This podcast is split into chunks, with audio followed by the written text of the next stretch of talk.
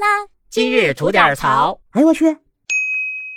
您好，我是不播新闻只吐槽的肖阳峰。我问您个问题啊，就是有俩人以夫妻名义长期同居生活，但没正式登记结婚啊。突然有一方呢去世了，那您觉得另一方是否有权利继承逝者的遗产呢？嗨，这正经是个问题吧？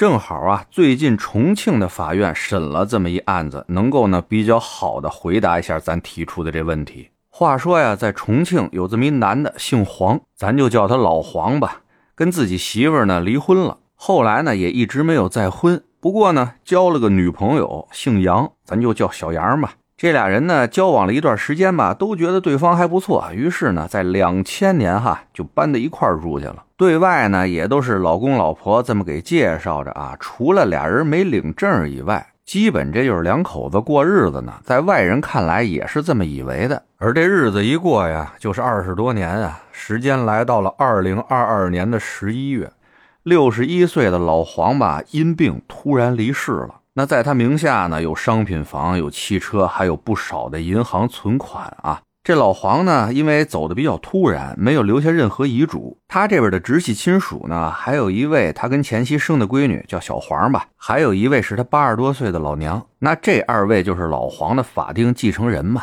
而这闺女小环呢，事后发现自己亲爹死的第二天开始，跟他爹住一块挺长时间那杨阿姨啊，就用他爹的手机把他爹老黄银行卡上那存款啊，分多次转走了，前后呢转走了一百多万。这小黄觉得这是我爹留给我的钱呀，你不能拿走啊，就要求这杨某返还这一百多万，遭到拒绝以后呢，他就向法院提起了诉讼。在庭审中呢，这小杨就认为啊，自己与老黄是具有婚姻目的的，并且呢，共同生活的形式也具备了，而且吧，以公开稳定的夫妻身份生活了长达二十多年。他觉得呢，这事儿从本质上来讲，已经与事实婚姻没有什么区别了。虽然啊，没有办理结婚登记。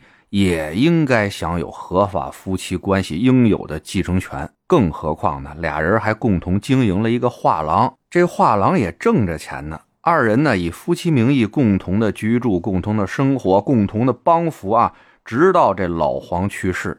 并且了，在这老黄晚年以及患病期间啊，都是自己一个人独自照顾他生活起居的，应该可以按照民法典的啊，对继承人以外的依靠被继承人抚养的人，或者继承人以外的对被继承人抚养较多的人，可以分给适当的遗产的这个规定，享有一定的继承权。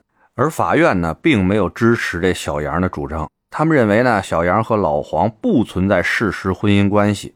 小杨认为自己抚养了老黄，与老黄共同经营画廊，缺乏事实依据，均不予认可。而这小杨擅自转走老黄的存款，属于不当得利，依法应该返还给法定继承人。这小杨收到一审判决以后，肯定是不服嘛，马上提起了上诉。在二审的庭审当中呢，小杨为了证明这画廊是他跟老黄一起经营的，提交了画廊的管理协议的复印件，自己宣传画廊的截图、微信聊天记录，并且呢申请了自己这边的证人出庭作证。但是啊，他提供的这些证据没有一样是直接能够证明他和这老黄共同经营了画廊，而且他找的这些证人啊，都是这小杨自己的亲戚朋友。在咱家的司法实践中啊，一般情况下都是重物证而轻人证，更何况他找那人证还都是自己的亲戚朋友了。二审法院呢，就对这些证人证言不予采信。那么最后呢，也是驳回了这小杨的二审诉求啊，维持了一审的判决，这也就是终审了。老黄的遗产跟这小杨基本上就算没半毛钱关系了。那您认为这个判决合理不合理呢？咱可以在这评论区里边聊一聊啊。因为哥们儿原来我不是干这个的嘛。那么接下来咱就从法律的层面上特别冷酷无情的分析一下这个事儿。我就跟您说啊，这情侣成立继承关系，那是需要满足相当严苛的法律特定条件的。因为这种关系它本身不被法律所认可，所以也就不受法律保护。首先呢，这个同居关系并不一定就等同于事实婚姻。有相关的司法解释规定啊，在一九九四年二月一日，民政部婚姻登记管理条例公布实施以前，男女双方形成的事实婚姻才被认定为事实婚姻。那老黄和小杨住一块儿的时间是两千年前后嘛，那肯定就不符合这个时间节点了，所以呢，没法套用事实婚姻来享受权利。其次呢，就是这小杨在一审上面提出来的，他对老黄有抚养的行为，应该按照民法典的相关规定享受一定的继承权。而事实是呢，这老黄一直是自己挣钱自己花，并且呢，依靠自己本身的艺术水平和名气啊，收入还挺可观的。这死呢，也算是一猝死，并未长期有患病啊，导致生活难以自理，需要别人照顾。在去世前呢，一直也是在生活上有自理能力的。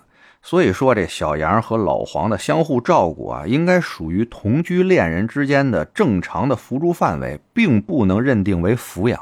最后呢，在这同居关系中啊，共同经营的认定，那是需要非常充分的证据的。这小杨和老黄二十多年了，经营的这画廊啊，卖的都是老黄自己的画，俩人呢也没签署任何东西。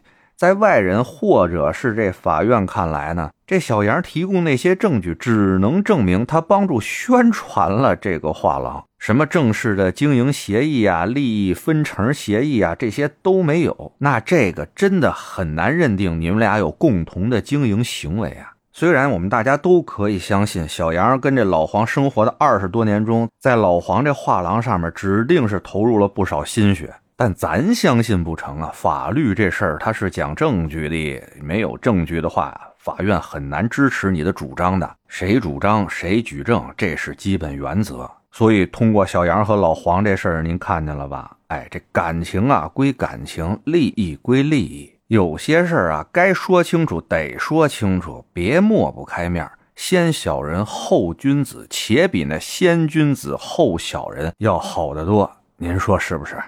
得嘞，我是每天陪您聊会儿天的肖阳峰。您要没聊够的话啊，咱那还长节目呢，叫左聊右侃啊，是讲些奇闻异事的。您得空也过去听听呗。我先谢谢您了，今儿就这，回见了您的。